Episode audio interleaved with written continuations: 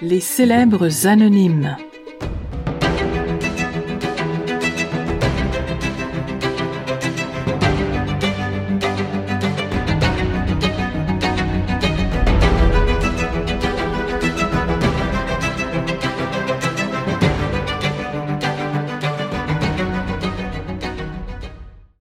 La première femme diplômée de médecine au Québec était aussi suffragette.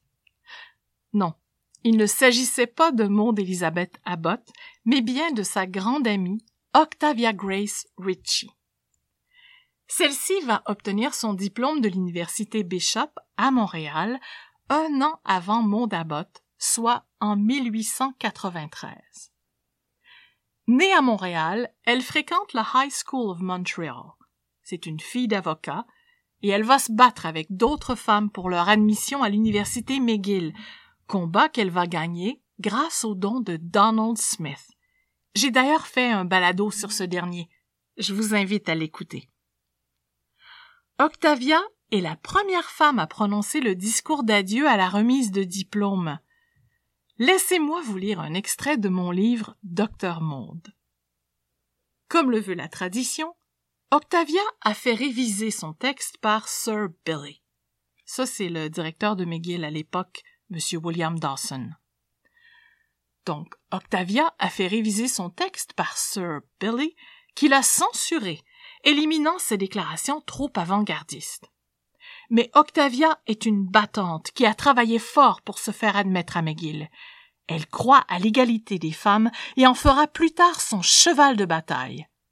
Avec un aplomb impressionnant pour une jeune fille de vingt ans, elle lit sa version originale devant cette assemblée d'hommes importants et de journalistes faisant fi de la censure. Vêtue d'une toge en soie noire décorée de bandes rouges et blanches, elle fait un bref rappel de l'histoire de l'admission des femmes à McGill, remercie Donald Smith pour son aide généreuse et souligne que la première société que les Donaldas ont formée est un club de tennis. On peut donc oublier ça, les Donaldas ne sont pas des bas bleus, ce qui provoque des éclats de rire dans l'auditoire. D'ailleurs, je prévois faire un balado sur les bas bleus prochainement, à surveiller. Poursuivons la lecture, donc. Puis, audacieuse, elle lance Les portes de McGill se sont ouvertes aux femmes il y a quatre ans.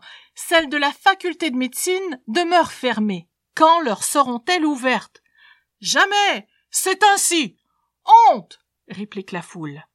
Quelqu'un applaudit. Octavia poursuit. Les femmes ont besoin de formation pour accomplir leur travail dans leur mission étrangère. Est-il juste et bien que l'université les empêche d'accomplir leurs bonnes œuvres? Les facultés de médecine pour femmes sont maintenant courantes.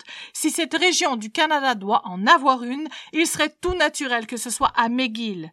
Une faculté de médecine doit être ouverte aux femmes dans cette ville, dans cette province. La seule question est quand?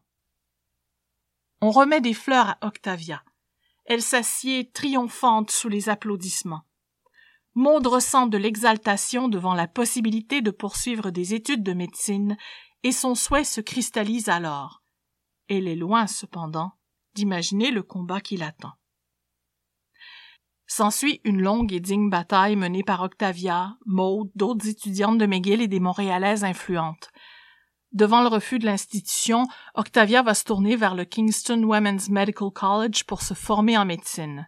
Elle va revenir à Montréal pour sa dernière année, car l'université Bishop, qui avait pignon sur rue dans la métropole, a vu dans le souhait des étudiantes féminines une opportunité de récolter les frais d'admission que dédaignait McGill. C'est elle d'ailleurs qui va encourager Maud à faire la même chose. Maud qui envisageait à ce moment-là d'aller étudier à Philadelphie. Et puis comme il est d'usage à l'époque, Octavia va parfaire son éducation en Europe, soit à Glasgow, à Vienne et à Paris. Elle reviendra pratiquer la gynécologie à Montréal et enseignera également la médecine. Elle va délaisser la pratique clinique probablement lorsqu'elle se marie à un médecin, Frank R. England, et qu'elle donne naissance à une fille, Esther. C'était le cas pour la majorité des femmes qui exerçaient une profession. Toutefois, elle semble avoir repris la pratique en 1911 selon le recensement, où elle s'identifie comme médecin. Le couple, soucieux d'équité sociale, rétribue la cuisinière et les bonnes beaucoup plus que la coutume dans leur voisinage. Octavia s'implique dans la Croix-Rouge, le Montreal Council of Women, le Patriotic Fund.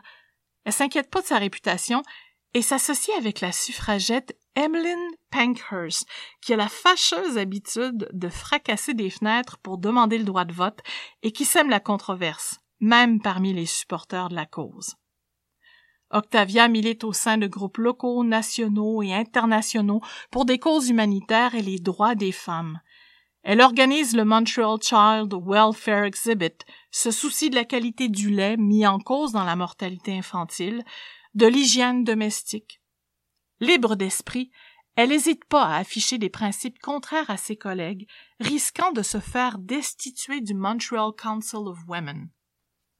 Ainsi, alors que la plupart des suffragettes et des défenseurs des causes sociales appuient le premier ministre Borden pour la conscription à la Première Guerre mondiale, Octavia Grace Ritchie se range du côté de Wilfrid Laurier, qui préfère consulter la population. En 1922, Octavia Grace Ritchie England joue un rôle de leadership dans la Ligue des droits de la femme, un organisme bilingue aux côtés de Madame Marie Lacoste Gérin-Lajoie Idola Saint-Jean, qui enseignait le français à McGill, Thérèse Casgrain, Carrie M. Derrick, la première femme nommée professeure dans une université canadienne, et des diplômés de McGill. Henri Bourassa, célèbre journaliste et homme politique, ridiculise les militantes. La femme électeur qui engendrera bientôt la femme cabaleur, la femme télégraphie, la femme souteneur, la femme avocat, enfin, pour dire en un mot, la femme homme, le monstre hybride et répugnant qui tuera la femme mère et la femme femme.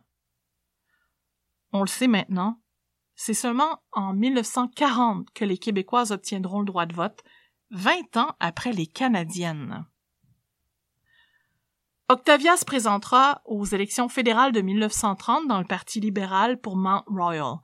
Elle se soucie des droits des femmes mariées qui ne pouvaient pas avoir leur propre compte de banque ou conserver la garde de leurs enfants après une séparation ou un divorce.